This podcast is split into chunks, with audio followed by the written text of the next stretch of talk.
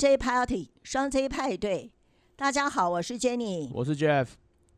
今天呢是我们播出的第六集。啊，上一次呢，我们就刚好提到这个啊，有一些让人头痛的、很难缠的老板啊，你的头顶上是。那就有朋友来问我们说，那如果说呃，老板既然对我们是很重要，掌管生杀大权。那我们到底要怎么样来跟老板相处呢？尤其是那种呃让人头痛的啦，不知道怎么办的这种主管，知道？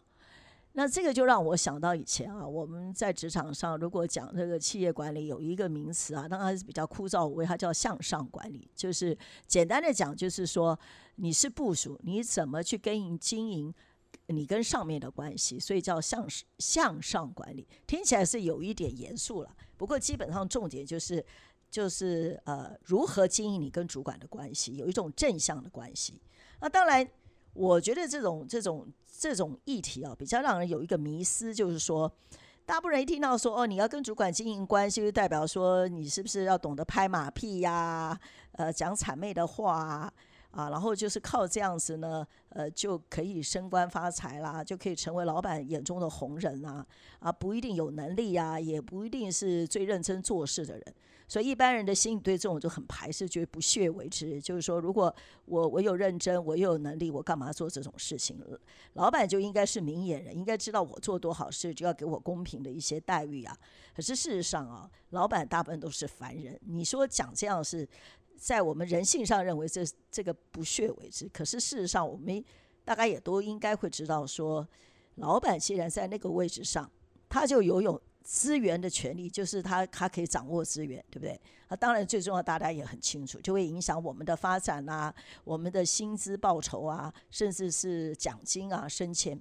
所以你说能够跟老板关系处不好嘛？因此，即便我们认为说，哎，跟主管经营关系有可能变成是拍马屁跟谄媚，可是想想，老板可能是我们职场最重要的人啊，所以这个关系搞不好实在是不行的。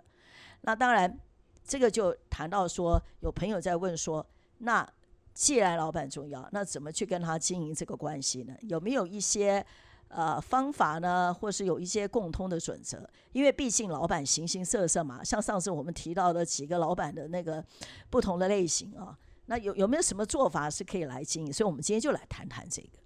那我觉得啊，就是一个不管你老板是怎么样的人，至少我们知道。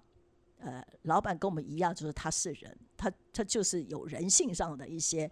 我们可以想办法跟他相处的一些基础点哈。举例我讲啊，这种呃，对老板啊，如果你要跟他懂得经营关系的话，我觉得先要了解老板，就是要观察他，所谓知己知彼嘛。那观察老板，我不知道说现在年轻人对于观察你的老板。有做了多少事？说是有意识为之吗？有刻意去做吗？还是只是说，呃，有有时候会觉得，哎，我了解一下老板，帮助我工作，就这样子。那我不知道 Jeff 你怎样？你有在你职场上会去，呃，比较用心去了解你的老板，观察你的老板吗？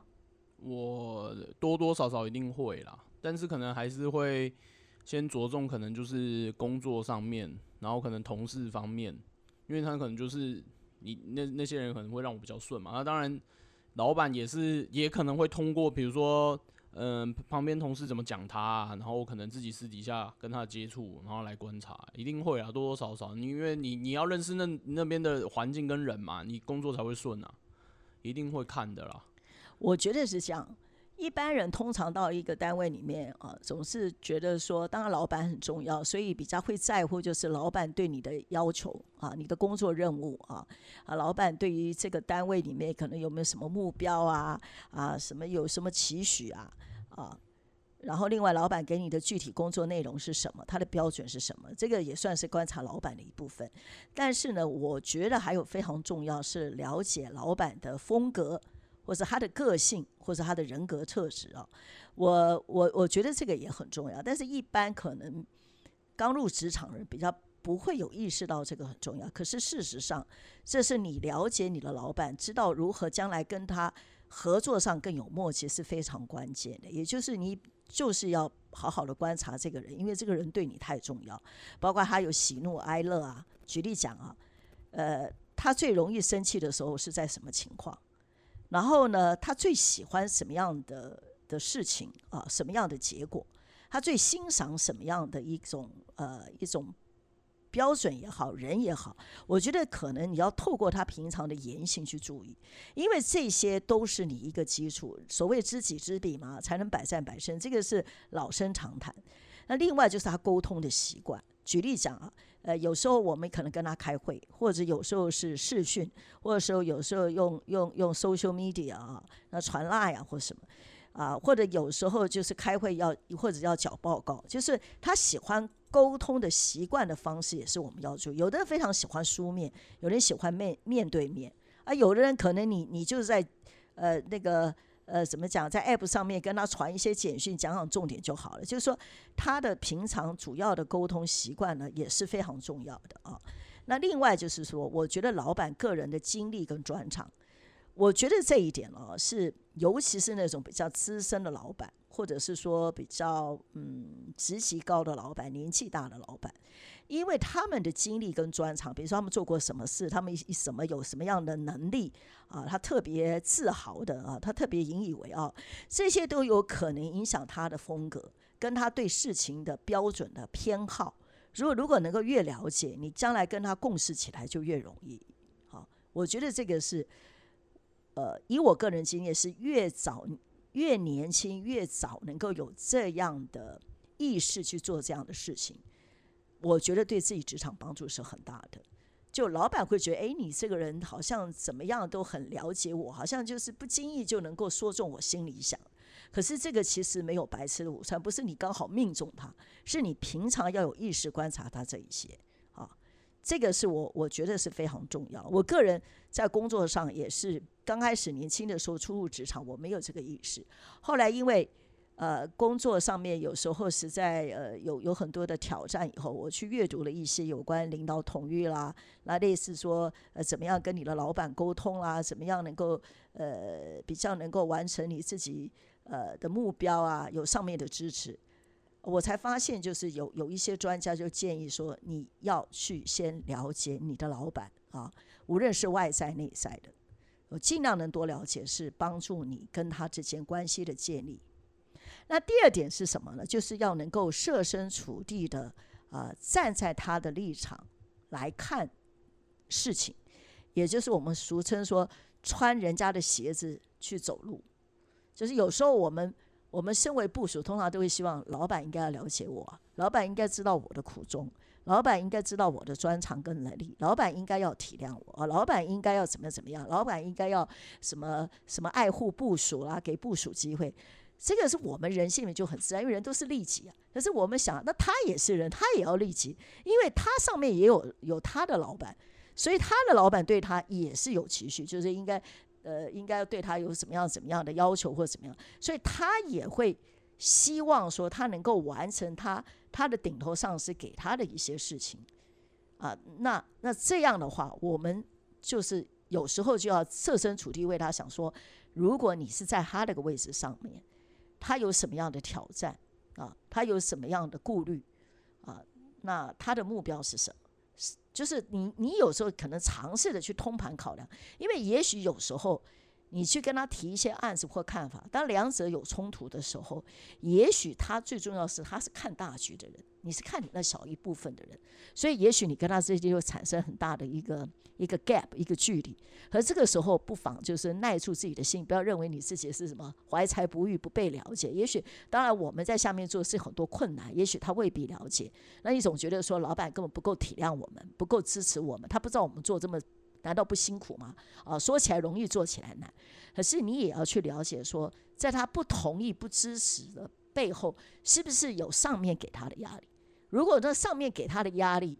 那是是必须一定要去面对的话，那你也不可能略过这个。所以有时候我觉得你不妨就站在他的立场，然后挑战自己，说是不是他的顾虑啊，他所要求的你也能够去考量到。那这样我觉得就会大家越来越有共识，所以就不会说心里觉得委屈，然后更能够从主管的立场来想这个事情。我觉得这也是经营跟主管的关系非常重要的一点，就是说没有主管认为啊，就是你你你是来跟我唱反调，你是来跟我找麻烦的。因此，我觉得能够设身处地去看到他的目标、他的顾虑、他通盘考量，我觉得是蛮重要啊。因为我我自己也做过人家部署，我也身为主管，我觉得就是我我下面的人如果能够有时候能够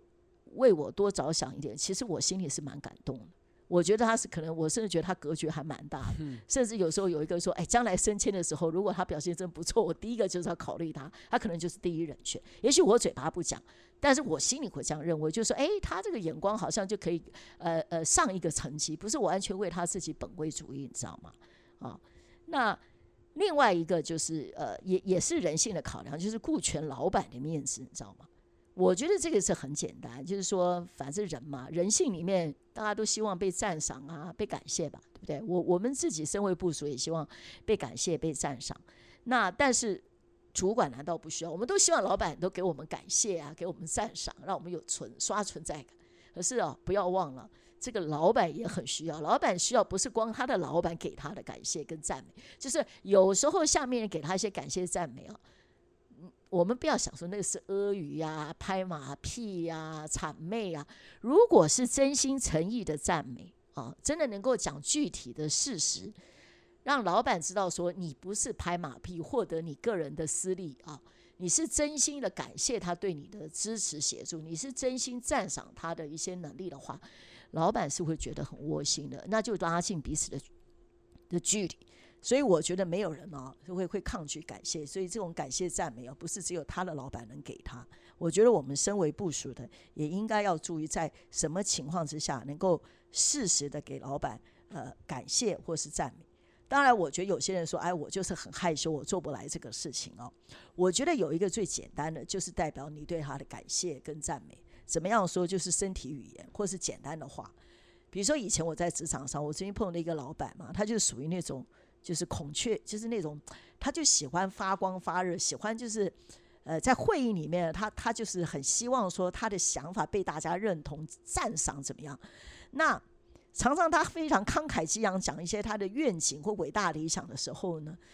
大部分的人都是看电脑啊，要不然就是在在写东西啊，那要不然就是好像没什么表情在看他，也许看起来专心，但没有什么表示，就是这样看着他，就反正老板你爱发挥嘛，你就尽量讲。可是呢，如果你呢是在里面的一份子，你觉得这个老板讲的会让你有认同的部分呢？呃，真的很也心中也认同了。我希望就是说，你不妨可以点头，或是嘴巴称是啊。那那那是不一大但是你只要嘴巴有讲出事，他大概就知道或讲了解。我觉得老板也会得到鼓励，就会觉得他觉得他讲的话真的有人支持，有人接受哦，有人完全了解。我觉得那个是非常大的，给给老板面子跟鼓励。所以，就算我们不会讲阿谀的话，呃，不会讲赞美感谢的话，这一点也是拉近你跟老板之间的关系。这个我我这个我有有有深有同感。对这个好，我觉得我自己也有用到。我我讲一个比较好笑的，就是说我。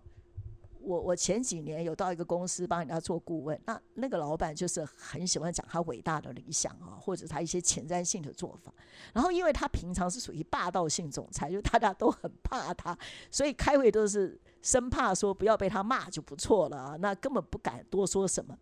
那当然也不可能去赞美老板嘛，所以他每次开会，他不管讲什么，大家就是要么就看电脑，要么就写笔记啊。然后要么就是就讲说面无表情的看着他，就是这样子，不管他讲的再怎么怎么热情，怎么慷慨激昂，或者怎么就是好像对对下面人也非常的温暖的时候，好像大部分面无表情的比较多。那那个时候我呢，因为我已经习惯就对人家讲好的事情，我就会通常会点头，或者是呃我会说是啊，然后甚至我会比一个赞的那给他看。结果非常奇妙的事发生。其实因为我只是担任顾问，我也不是他们公司什么主管级。就我后来发现有一个奇怪的事情发生，他就对着我讲，他真的对着我讲。因为开会的可能是几十个人，按理说我只是个顾问，他没有必要对着我讲。他讲的那个事是应该他他的直属那些他的他他的下面的人，可他就对着我讲。就人性里面就自然就是说，他感觉这个人比较能听到我讲的话，他就对着我讲。所以我我觉得这个东西啊，这是非常有感染力的。啊，那我个人也真的觉得这是非常好的，啊，如果你你觉得你嘴巴不愿意去讲那些什么赞美感谢的话，真的恶心，那请就是在一些适当的机会，无论你是一对一面对面，还是在开会的时候，你就点头，然后或者是含笑微笑，然后呢，或者呃呃嘴巴甚至说是啊，不管他有没有听到，我觉得他自然而然就会觉得这个这个同仁呢是跟我比较心有灵犀的啊，就是他自然就会比较喜欢你，这是很奇怪的一件事，这一种肢体的语言。那接下来我觉得应该是一般人比较容易，就是跟老板要建立一些私下的情谊跟友谊，这点我想 Jeff 应该是。如果说老板比较懂得去建立团队默契啦，什么向心力，应该有时候就会，比较说下班啊，做些什么事，就是聚餐啊，啊聚餐啊，喝点小酒啊，啊，啊聊聊唱歌啊，唱歌啊，或者是户外一些什么呃什么健行啊，踏青啦，诸如这些爬山可是我那我不喜欢。啊。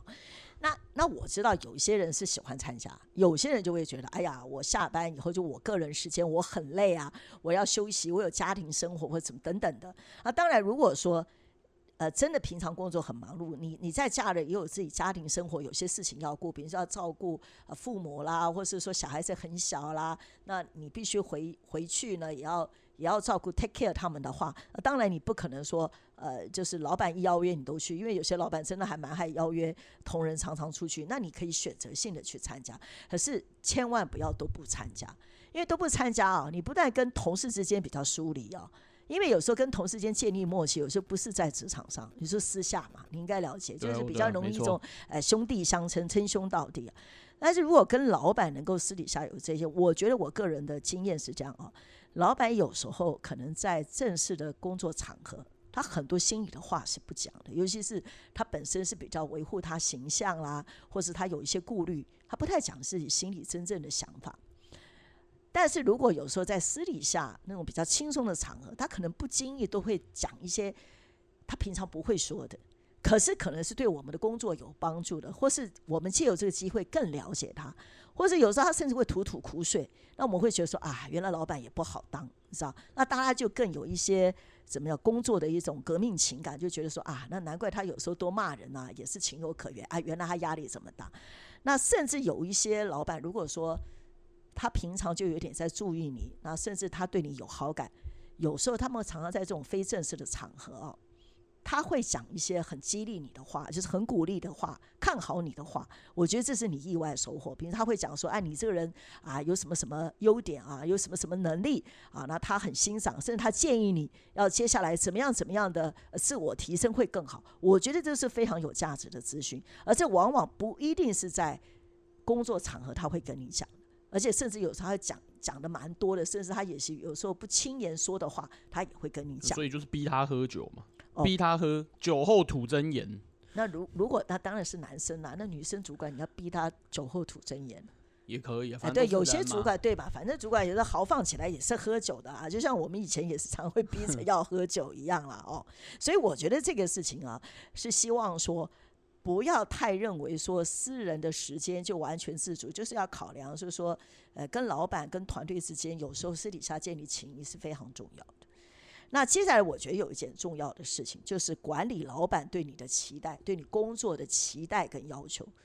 啊，比如说时间啦，或是数量啦，或是品质。我觉得 Jeff 这个你有没有什么？应该你也会有老板对你交代事情要求吧？有啊。那通常你都是怎么样的情况？嗯，就比如说就交代一个事情，说什么几天完成，他问你什么几天完成，他通常我都会给出两倍的时间。比如说他说一个礼拜，你给他讲十四天。对。哎，可是我如果是你老板，我说，哎，这家伙是确实太混，每次都是这样子，要拖拖拉拉，没有是他问我，没有是他问我要多少时间，我就跟他回答这个时间。那他要缩短，我也没阻止他缩短。那如果他说七天呢？七天那就七天啊，你就说七天是吧？不是他说七天，那我就说我试试看嘛。如果我的做法是这样，他如果我只是问我，哈，问我说你几天可以完成？那我其实想说，可能是可能是五天就可以完成。但我不要讲五天了，我可能就因为有时候也有变数啊，有时候什么状况啊，然后我也不一定要要给自己那么大的压力，尤其我手头上又有别的事的时候，我明明可以五天，我就跟他讲七天或八天，那就看他了。那如果他同意很好，我甚至就在第五天、第六天都交出来，那他就会对我什么印象？说哦。这 Jenny 特别有效率，因为他他本来预期是七八天以后，可是我却在五五天六天给他，第五天第六天给他，那是不是显得我有效率？而且我也比较充裕嘛，哈。那但是如果说他就是坚持说，你知道有些老板很奇怪，他就性子急，你知道啊，明明就是要五天，他跟你讲三天了，哈。对啊。啊，那那种我觉得我还是会去跟他讲说，为什么没有办法三天？我还是会去跟他争取，我不会就完全听他，因为他太不合理了。我就会跟他讲说，老板，因为什么什么状况，我们还要做些什么事，我们会就说，如果你真的很急三天，但是我希望可不可以再多给我们两天？我还是觉得，不管我讲的是不是真的需要那两天，我还是会要求。为什么？因为我总觉得。你有时候也要有技巧的降低老板的期待，要不然你知道老板都贪心的，就 这次你同意他三天，明天下一次就两天，再下一次就一天。你知道人就人性里面有这种说，他三天会觉得那你三天都做得到，那表示你很轻松，他不会认为是你做的要死，三天拼出来。因为我以前在职场上就是有那种老板就就给我们一个很难的的时间的那个限制，我们好不容易挤出来，他既然没有谢谢我们，还跟我们说，你看吧。要不是我要求，你们怎么可能做出来？所以事在人为嘛啊！你们老说不可能，你看看还不是赶出来？那我们大家都很谢谢，觉得我是拼了老命做出来的。结果，结果你既然没有谢谢我们，还跟我们讲说是因为你太英明了。原来我们是不够积极，我们是懒惰，所以被你被你这样要求才逼出来的。所以，所以后来我我就知道说，你你不要去让老板下意识的去扩大他。提高他的期待，那真的没完没了，你知道？所以我觉得举举讲这个时间就是这个样。那其他当然对于他要求你做的项目啊的的数量或碰到一种就是我我不会，真的不会的话，他叫我做，那我该怎么跟他讲？因为他可能期待说你就学啊，很会啊，可是可能也需要点时间嘛。对，那我觉得这样就是说，如果你真的不会，我觉得坦诚相告是蛮好，但是不要让他让他让他觉得你无能，你就可以说报告主管，我这个部分呢，在我过去没有做过，好，那是一个很大的挑战，我也很希望能够把这事情做好。你要先表明这正向，但是我觉得我欠缺经验，然后我觉得对我是挑战有点大，可不可以老板给我多一些建议或指导？好，让我有一个比较有一些基础的准备啊，比较不会说到时候做出来不是你要的，那就浪费了时间。那我觉得大部分人是很愿意，他看你态度诚恳嘛，你是很愿意接受挑战，只是你你你要坦白跟他讲，你需要他的指导啊。那。当然，如果他指导不惯够与不够，只要你觉得他是尽了力了，那 OK 没关系。那如果认为他讲的不够多，哎，你你你还是可以改天。如果当天时间不适应，你还是可以改天跟他再请教，但让他觉得你有在进行这个工作。另外，我觉得就是说。如果要完成管理，呃，就是完成老板的对你的期待，还有一就是说，你要去观察这个这个 team 里面有没有人在这方面是比较老道的，经验丰富，你自己可以去请教他。就是看你平常经营的人际关系，如果你刚好跟那个同事感情又不错，其实就不妨呢就去请教他，因为反正就是别人的意见呢，就让你少走好里路好几里路嘛。对啊，我觉得这是可以。那接下来我们就就要谈到一个，就是呃。比较有一点，就是大家也是心理上啊比较会排斥，就是呃很多人都会觉得老板呢就是会偏心，你知道，他就有所谓他老板眼中的红人，你知道吗？嗯，哎，就是他比较偏爱的人。那可能大部分那种红人呢，呃，我们可能有时候大部分不以为然，哎，也许真的是呃真的是觉得他不怎么样，只是老板偏心而已。可是，也许，也许是我们有一点眼红，你知道吗？就是他是红人，但我们眼红。那不管是什么，反正就是 anyway，就是有一个老板眼中的红人嘛。我们又不能干掉他，我们又不可能取代他。那这个时候呢，我们该怎么办呢？因为毕竟我们也不希望说，我们我们就算没那么红，我也不要黑嘛。那对于老板眼中的红人。我在这边要讲的就是说，可能要打破一般人的迷思，就是说，这个红人呢，不是说我们呢，就是嗯，怎么讲，就是呃，敬而远呃，什么敬而远之啊，或者不屑而已。因为这样对我们自己啊，跟老板的关系一点帮助没有，跟你在这个公司的前途一点帮助都没有。我反而是要觉得说，对于老板眼中的红人，或是老板为什么偏爱他的理由，这个是我们要去学习的，好，我们要去改善。我举例讲一个也是比较偏激的例子，就是我我我在很年轻的时候刚入职场的时候呢，我们那个部门呢，就我讲说我们部门是 A 部门好了，我们部门的老板呢，他真是我理想这一辈子里面非常理想型的老板，就是他非常开明，也很授权，也肯也很给年轻的的的这个这个这个这个同事啊学习的机会。然后也很爱护我们，然后对老板交代的事情也非常认真。我觉得他是等于就是才德兼备啊，讲夸张一点哦。那那另外有一个部门的主管，我们称为 B 部门的主管，就是说，如果在我们的眼中，就是老板眼中的红人，是大老板眼中的红人。那大家都觉得哇，只要他出马了，老板呢就是就是就是他讲什么事，老板就是就是完都买单，全部买单了哈。那那在我眼里看他，就是说，因为我没有跟他共事过，我只会觉得说，那他或许德高望重啊，或者是才呃才华洋溢啦啊，那或者是怎么样。可是就在有一次呢，我们就两个部门合作一个案子，但是这个案子是老板大老板亲亲自就是要求的。那是很重要又复杂，那我可以讲，最后结果呈现当然是不错，可是我们也很清楚说，这件事情的完成百分之八十呢是在我们 A 部门完成的，这个 B 部门的主管呢，他们那个部门完成大概只有百分之二十，那也就是关键性的成功的关键就在我们这个部门，可是后来我们就是被召集跟去老板做成果报告的时候，我们这些人都要跟着去参加的时候。我觉得我很泄气，因为我看到一个很不公平的现象，就是呢，报告完了以后呢，主要报告虽然是我们的老板，我的我们的主管，但是 B 部门主管也会谈啊一些说对这个成果的看法。那结果呢，我们真的是跌破眼镜，就是老板一直在夸奖。这个 B 部门的主管的功劳，就是他多么优秀，多么还甚至把他过去的丰功伟业都再讲一遍给我们这些年轻一辈的听。我们当场真的就非常讶异，就是反而我们 A 部门主管没有被什么夸奖。我觉得那一场会议让我们回来就很受挫，觉得我们的功劳被别人抢走了啊。那这个坏到底 Jeff 也是不平嘛？就是说我们做了半天，然后这个是可以在大老板面前亮眼的东西，结果功劳给他整盘端过去。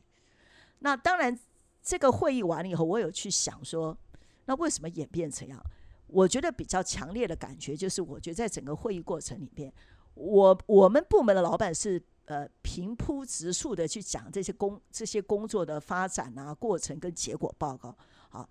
但是呢，那个 B 部门的主管是老在讲说他在这个事情上贡献了什么，特别努力了什么，又是怎么怎么样。然后最重要还有一点，就是他非常会拍老板的马屁，说因为老板英明，老板有远见睿智，所以这件事情怎么样怎么样。那我终于知道答案，就是，呃，老板就是喜欢一个比较会阿谀奉承的人啊啊，这个人长袖善舞，很懂得把功劳扩大。我觉得在那件事情，我学习很多。我也觉得说，那如果我再要在这样的公司继续待下去，是不是我也要学会拍马屁啊、奉承啊、阿谀啊？哦，我不知道别人想，我觉得这是很挣扎，因为我我认为我的个性不是这样的人。可是我发现这个公司这个大老板这个文化是这样，因为我觉得我的部门的主管就没有受到应有的对待啊。那。我甚至可以说，其实，在虽然是两个是平行部门，但是其实 B 部门的主管握有的资源啊，跟享有的一些权利，是真的比我们 A 部门主管要多很多的。那当然，这同样也影响到我们在这个部门里面发展的愿景、跟远景、跟未来嘛。那当然，后来我又经历过一些事情以后，我我我也看到有一些部门的。呃，主管啊，喜欢就是他眼中的红人，也有很多真的也就是靠拍马屁啊、阿谀啊，呃，能够晋升的。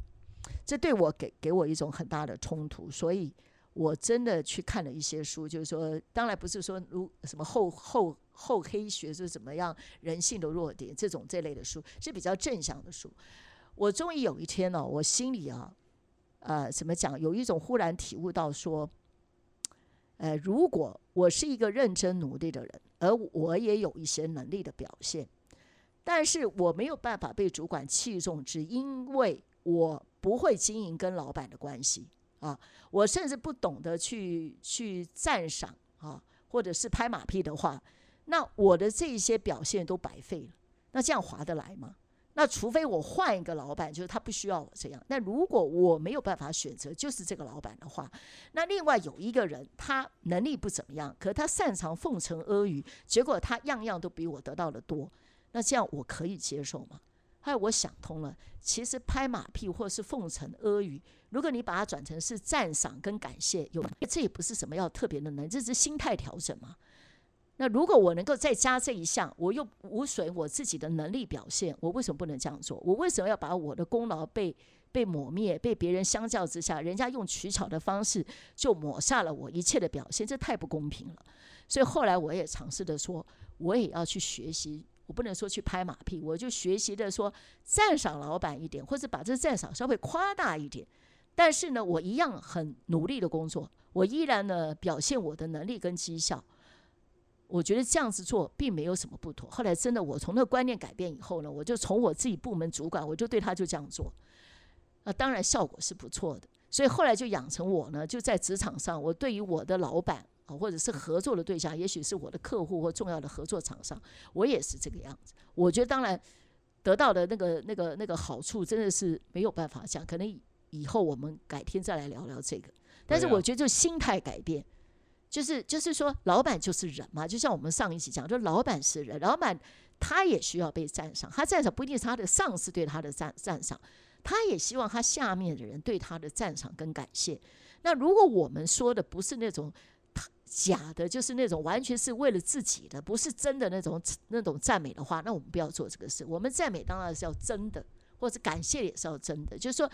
我们学着努力去发现老板的优点，老板的专长，因为都是做老板，还是有一些能力嘛。老板的经验，或者是他对你的一些帮助，你都可以真诚的赞美。只要有具体的人事实地物，你讲起来不会恶心肉麻。我觉得讲讲这些真的是加分，而且也没有费什么力，就是多讲几句，又不会死人，又不会有什么损失，就是 CP 值很高啊。对，然后你一旦对这件事情建设，呃，就是有了正面态度之后呢，我觉得。后面你讲起来都很顺，就变成说，你你你你你赞美人家阿谀是有理的，你知道吗？那谄媚也是有理的，因为你不是讲假的，你是真心诚意的讲，变成一种习惯，就是然后变成养成你说你有去主动发现别人优点的这种敏锐度。